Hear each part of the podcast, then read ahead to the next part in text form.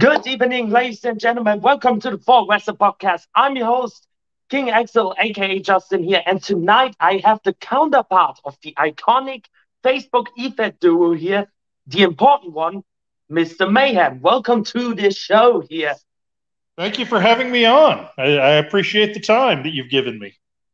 Yeah, I mean, uh, last week, it, last two weeks ago, we had Dr. Greg, your best friend, on the podcast. So my first question is, how did you met Dr. Quack? Actually, I was uh, in training, wrestling training in Texas uh, with a guy named the Necro Butcher who was training us. And a guy named Jeremiah Kalp shows up, who's Dr. Quack, uh, to start training. And I'd been there a few months. So we met at, at Butcher and Associates, as it was called. Nice. Um, my next question is How did you ever get started into the professional wrestling? Like, how did you ever came into this business? Well, I've been a wrestling fan my whole life. I started watching at five years old in the 70s. Wow. And when I got out of high school, I got I was in uh, Oregon, where I'm from, and Roddy Piper opened a wrestling school with him and Playboy Buddy Rose. Wow.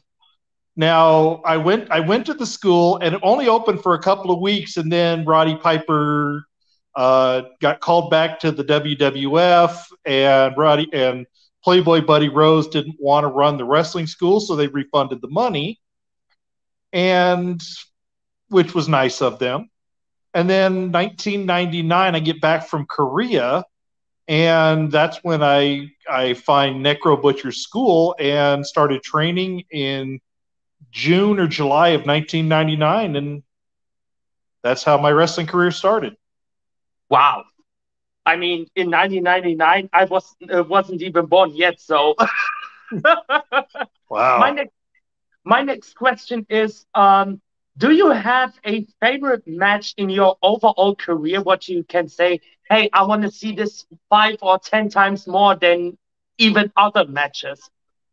Um, there's a few. I had a really good uh, 27 minute cage match with a guy named Voodoo the Executioner, who's now known as Andrew Abel Jackson. He works for Booker T's League, Realities of Wrestling. Wow. Uh, this is he was brand new in the business, and I helped get him his big start.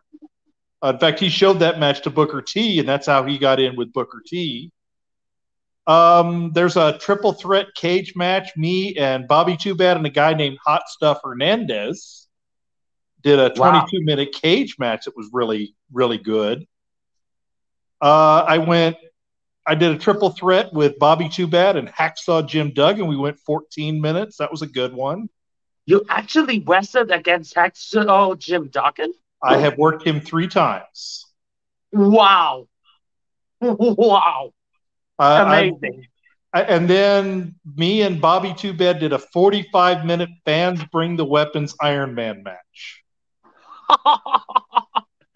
I love some chaos style around here. So, so that, next- those were all the ones I'd like to see again. Yeah, so my next question is um, I mostly here on the podcast talked about the European independent scene, mostly known as Catch as Catch Pro, uh, pro, uh, pro Wrestling Yeah. Um, when you're gonna see it on your eyes, what's the difference between the European indie scene and the American indie scene over in USA?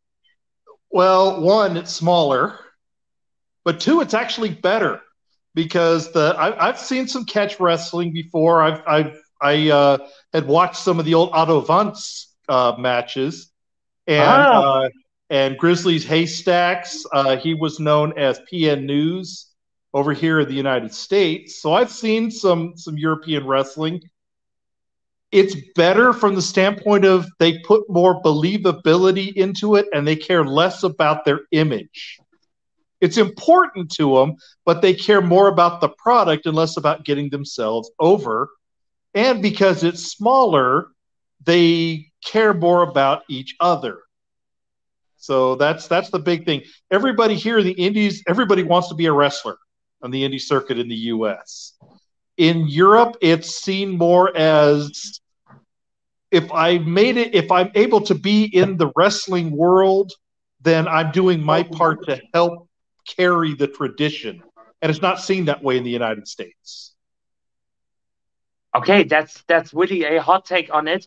Um, my next question is um, what is your opinion on my favorite part of the wrestling community, the IWC?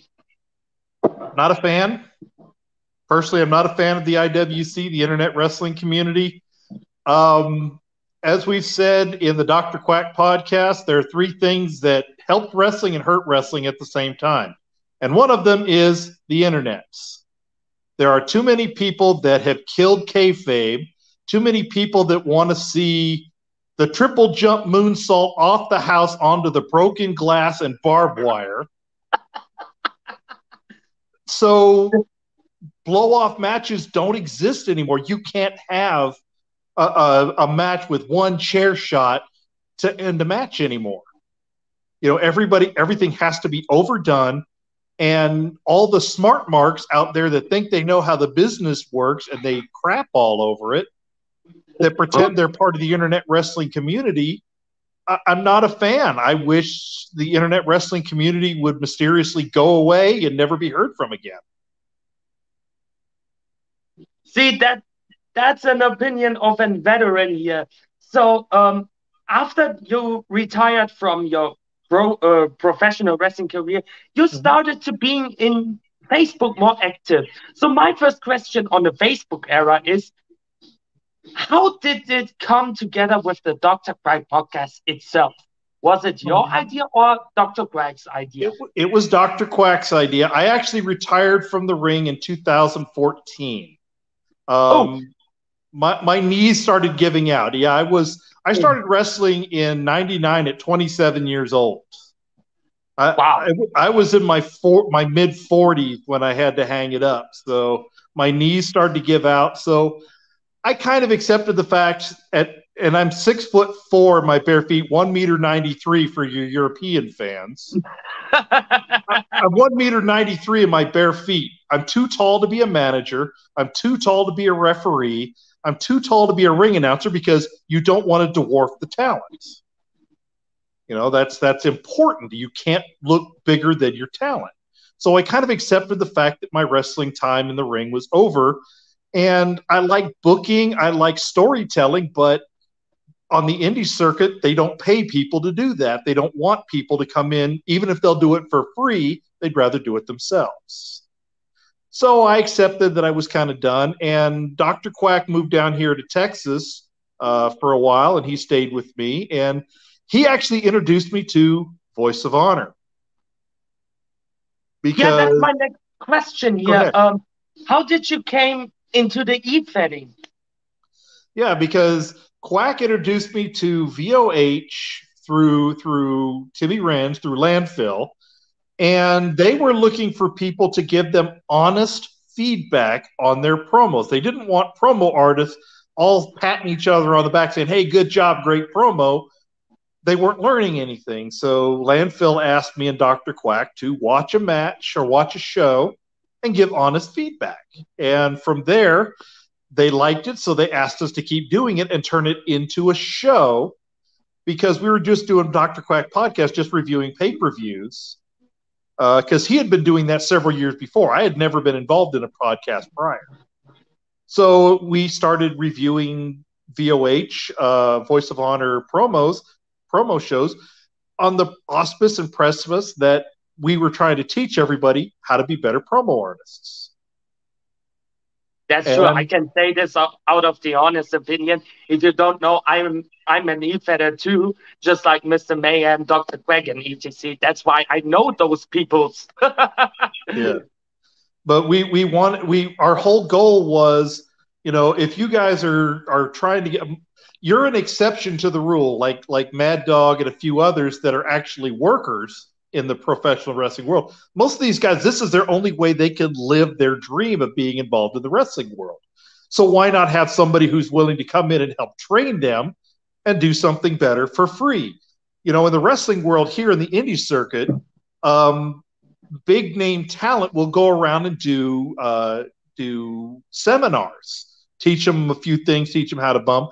I, am sure there probably is some similar thing in Europe, but nobody yeah. does that for the EFED world. So we're not asking for money. We just tried to go around and help people out. If you wanted an opinion and you wanted to learn, I was always there and available.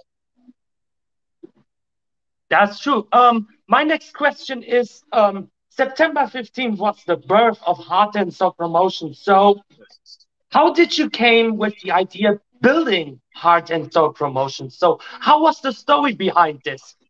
Well, um, we were doing Voice of Honor, our normal thing, and there was a severe disagreement between ourselves, me and Dr. Quack, and the management of Voice of Honor. I'm not going to get into all the details, uh, keep that dirty laundry put away, but basically there was there was a, a falling out, and we were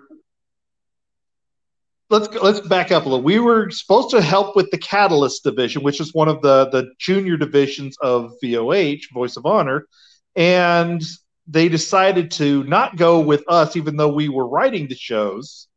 They went a different direction, so we stopped doing VOH writing and just were doing the podcast. Then we get into the Inferno version. Well, that's where the big fallout happened, and we decided that we still wanted to be involved, so we were going to create our own and try and eliminate some of the things we saw in Voice of Honor that we didn't like.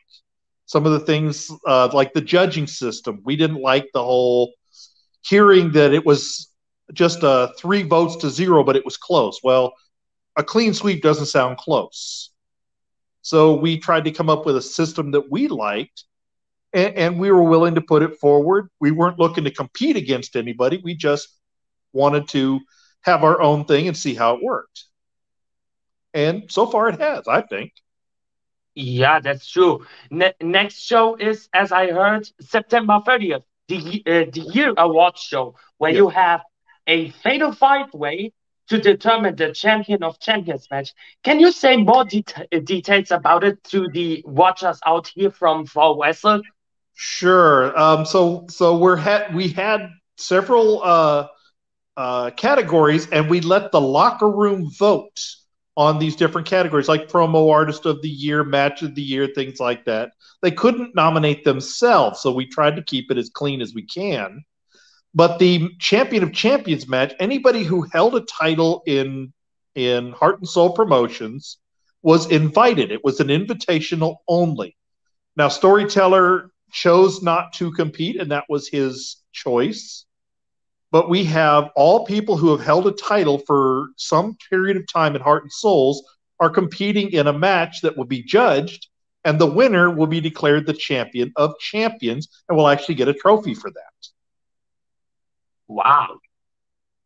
Wow, that's that sounds something good. But next up, it is my favorite category here. It's the fatal four-way question. Four rapid fire questions here that I'm going to tell you, and you need to answer them quickly as possible. First question um, Favorite wrestler? Favorite wrestler, Arn Anderson and uh, Rip the Crippler Oliver. Favorite wrestler in the new time? Favorite wrestler of the new time? Kevin Owens. Most over.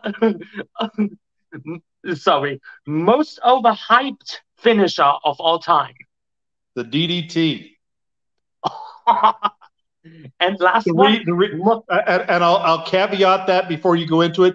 The DDT, when Jake the Snake Roberts did it, it meant something. Now everybody do, does it to the point of it's not a finisher anymore. That's why I say that. All right, last one. Most underrated wrestler of right now. Most underrated wrestler, probably Sami Zayn. Oh, Sami Zayn is known for his mouth. He's not always known for his working, but Sami Zayn can really work. The WWE has kind of stunted some of his work. All right, that, that's it for uh, rapid fire questions here. So, um, my next question is always overall here. So, um, what is your current take on the WWE situation? What's going on right now with Triple H now under the power of Vince McMahon? Well, um, for the longest time, me and Dr. Quack would put over on our review previews and reviews, which you've been involved in some of the previews of our current pay-per-views, that we always say Vince McMahon has been in his own way for the last couple of years. He's starting to get older. He's not really growing. He wasn't really growing with the times. Uh, some of the people he was getting rid of, everybody's like, why did he do that? There was so much there. Well, watching what they have now, there's a lot to fix, and they're doing it slowly, but I like the direction WWE is going right now. They're getting better. They're doing a better job with the storyline of the the bloodline of Sami Zayn's going to come out of this thing probably the next world champion. He's oh. going to be he's going to be such a huge baby face when they turn on him. He's going to be the one to take the title off Roman Reigns. I see that coming about WrestleMania. There's oh. your spoiler alert. That's what I see because the last reaction of when they tore the, the bloodline shirt off of him the how much the crowd was into that, and then the honorary Uce. Sami Zayn is getting over right now in the way that he should. I see him being that that person that there's they they finally figured out who's going to take it off Roman Reigns, and I think it'll be Sami Zayn. So I like the direction they're going. They're slowing things down. They're learning to rebuild characters, and they're going with the best parts of the Attitude Era. They're they're they're not doing so much of the the sexual storylines, but more hard hitting, more action packed matches, uh, less hokey stuff. Like even though they still aren't doing the best with Shayna Baszler, at least Shayna Baszler got to look tough for a while, which she should look tough a whole lot more. So they're getting a lot better. You can see that things are going in the right direction. That's true. That's true. Uh, one last question here. Um, we saw, uh, at least I saw, um, most of the Dr. Quack episodes has a certain item that you're gonna use, yes. and that is the spray. The spray, yes. can you tell? Can you tell us about a, the story behind the complete spray situation? Sure. How does it came alive? Well, I was. It was in June of 2001 is when I first started using the spray. I was getting ready to win the Texas All Star Wrestling Heavyweight title.